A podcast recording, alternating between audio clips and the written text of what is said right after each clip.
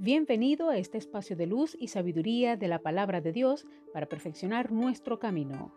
Audiovida DHH. Vívela hoy. Les habla la pastora de jóvenes Vanessa Hategui de tu casa DHH. Dame una palabra de ti.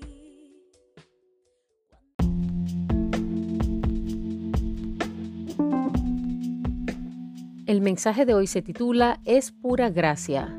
Segunda de Corintios 12, 7 dice, y para que la grandeza de las revelaciones no me exaltase desmedidamente, me fue dado un aguijón en mi carne, un mensajero de Satanás que me abofetee para que no me enaltezca sobremanera.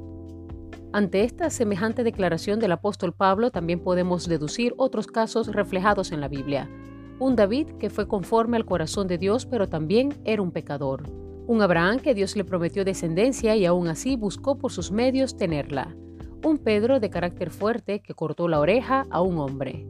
Tomás que le costó creer que Jesús había resucitado. Un Moisés que mató a un egipcio.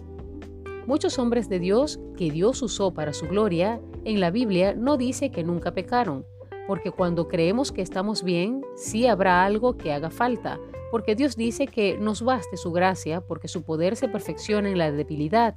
Por tanto, de buena gana me gloriaré más bien en mis debilidades para que repose sobre mí el poder de Cristo.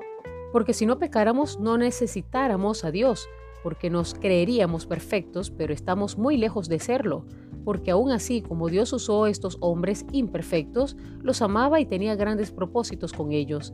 Pero a veces queremos retroceder por un simple error que cometemos. Imagínense si Moisés, después de matar a un egipcio, le hubiera dicho que no a Dios para liberar al pueblo, cualquiera hubiera dicho que no era digno. Pero Dios tomó a lo vil del mundo para avergonzar a los sabios del mundo, dice su palabra.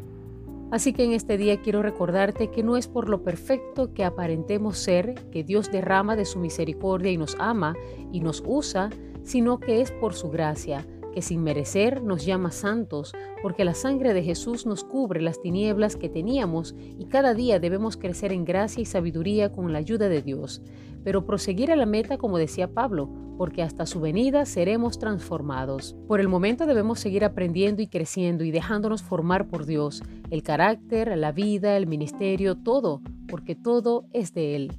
Recuerda que es por su gracia y su perdón que podemos ser llamados instrumentos de Él.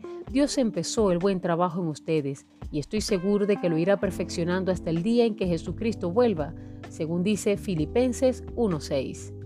Oremos.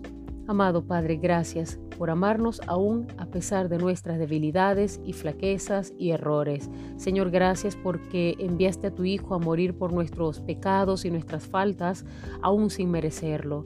Gracias Señor porque en medio de todo nos haces instrumentos de tu gracia, de tu gloria y de tu amor.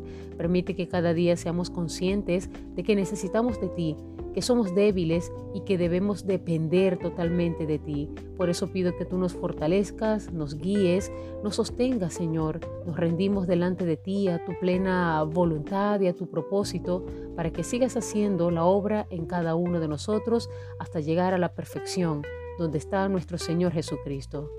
Amén.